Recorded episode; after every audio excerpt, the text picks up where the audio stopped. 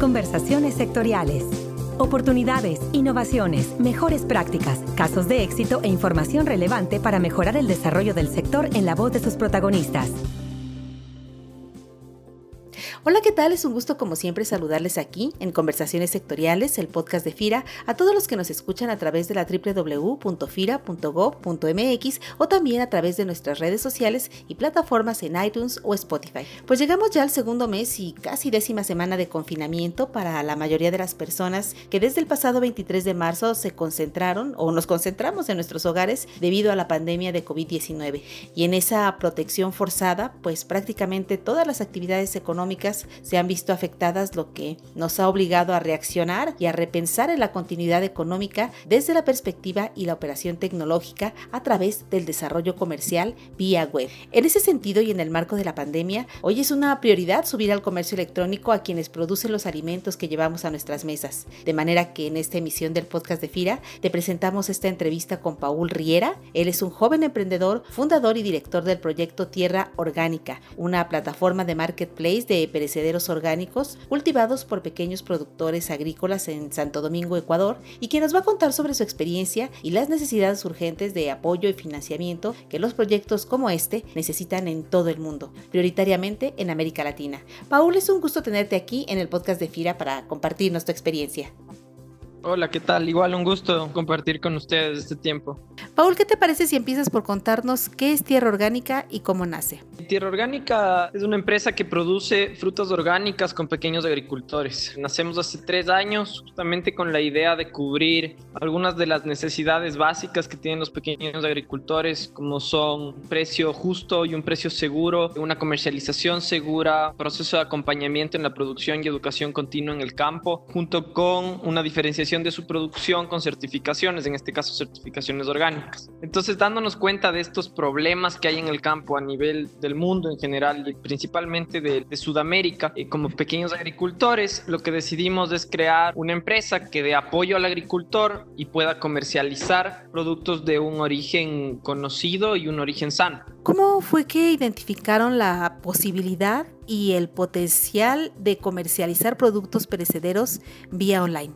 Nosotros estábamos metidos en el tema de las frutas, estábamos primero en un modelo de exportación y de ahí pasamos a empezar a comercializar con mini mercados. Entonces ya estábamos buscando cómo venderlo de una forma normal. Sin embargo, hace dos meses arrancó el tema del bloqueo total y de la cuarentena 100% cerrada en Ecuador. Entonces nos quedamos con un camión que no pudimos vender y decidimos empezar a vender a través de Facebook el camión que se nos había quedado. De en base a esto empezamos a recibir más pedidos porque tuvo súper buena acogida en Facebook ese rato porque justamente esos días la gente no pudo salir y lo que pasó fue que empezamos a vender, empezamos a vender a través de WhatsApp, empezamos a vender a través de listas de difusión, pero obviamente vimos también la oportunidad de hacer un comercio en línea en el cual principalmente mantengamos la cadena de valor corta porque eso es un poco lo que trabaja Tierra Orgánica, es mantener la cadena de valor corta que sea del agricultor al consumidor. En este caso nosotros, digamos, somos los intermediarios, pero estamos brindándole al agricultor mucho valor sobre esa intermediación. Le estamos brindando acompañamiento, le estamos brindando certificaciones, le estamos brindando un precio base justo que le deje cubrir sus costos fijos y le deje administrar de una mejor manera su predio. Entonces todo esto vino acompañado de que ya teníamos la cadena de valor corta,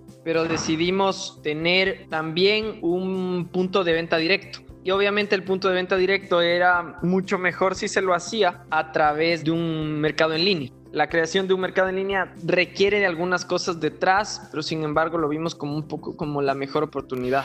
¿Qué aspectos fueron necesarios tener en cuenta para desarrollar una plataforma de e-commerce especialmente para pequeños productores?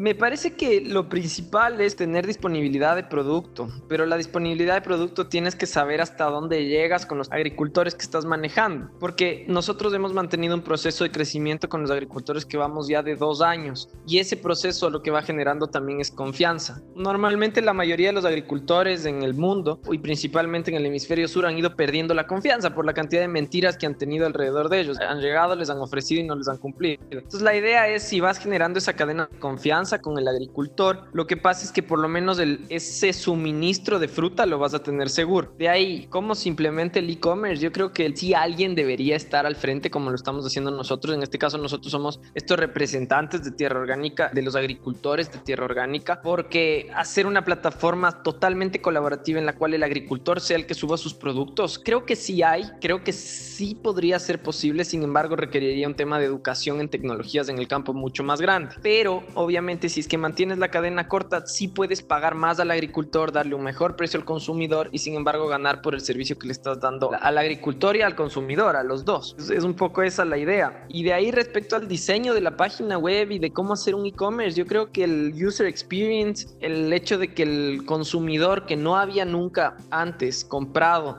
en línea, sea capaz ahora de poder comprar de una manera rápida y una manera fácil. Creo que eso ha sido bien importante. Nosotros validamos rápido, pero continuo todo el tiempo nuestra página web. Entonces, ¿cómo era rápido? ¿Cómo era fácil? ¿Cómo alguien que nunca había comprado en línea se le iba a poder hacer mucho más fácil y mejor comprar en línea que comprar a través de un mensaje?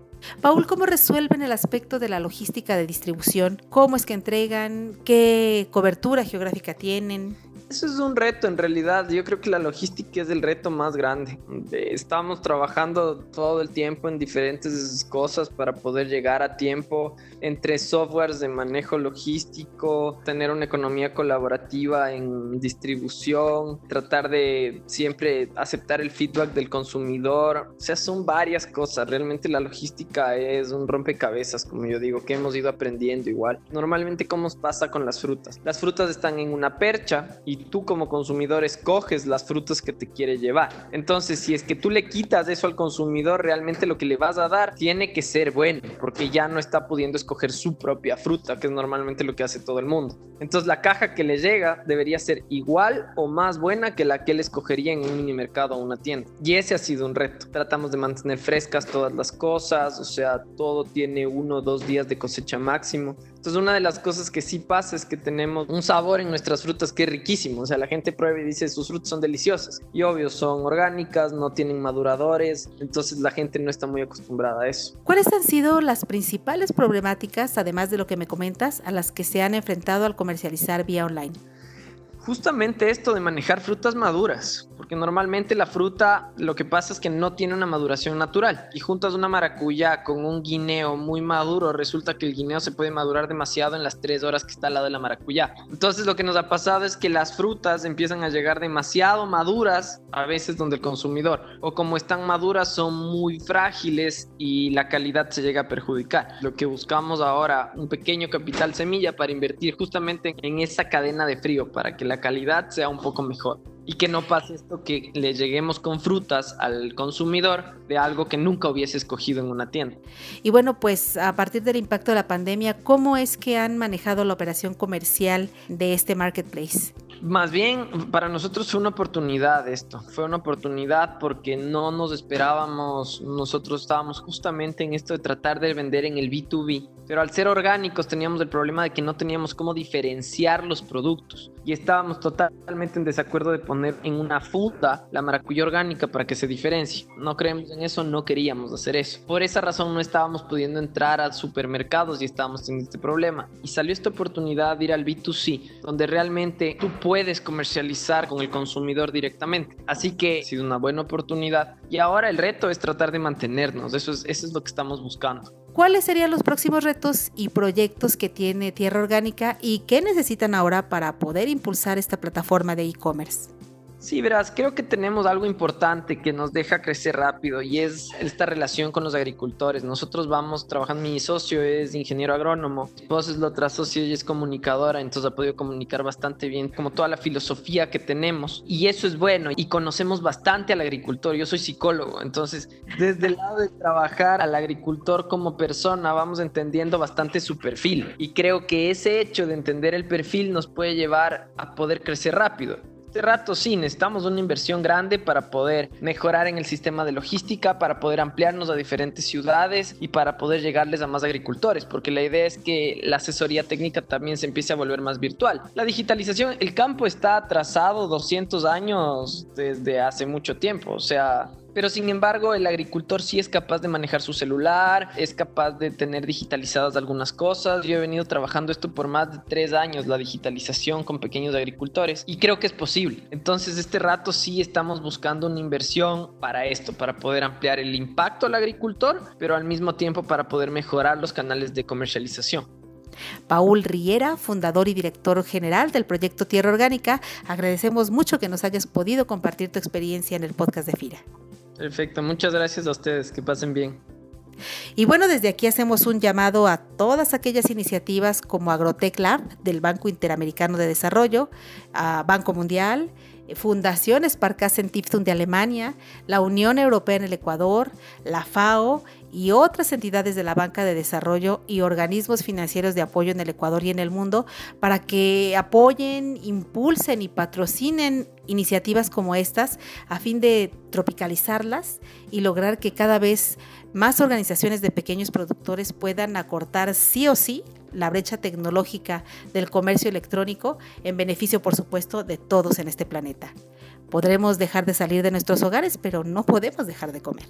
Y bueno, pues invitamos a todos nuestros compañeros en FIRA que nos escuchan a que compartan el podcast institucional, que nos retroalimenten con sus likes, comentarios y sugerencias, al igual que a quienes nos escuchan a través de la www de FIRA y redes sociales. Se despide de ustedes como cada semana Cecilia Arista y en la producción Axel Escutia, deseando como siempre para todos una excelente semana de actividades. Hasta la próxima emisión.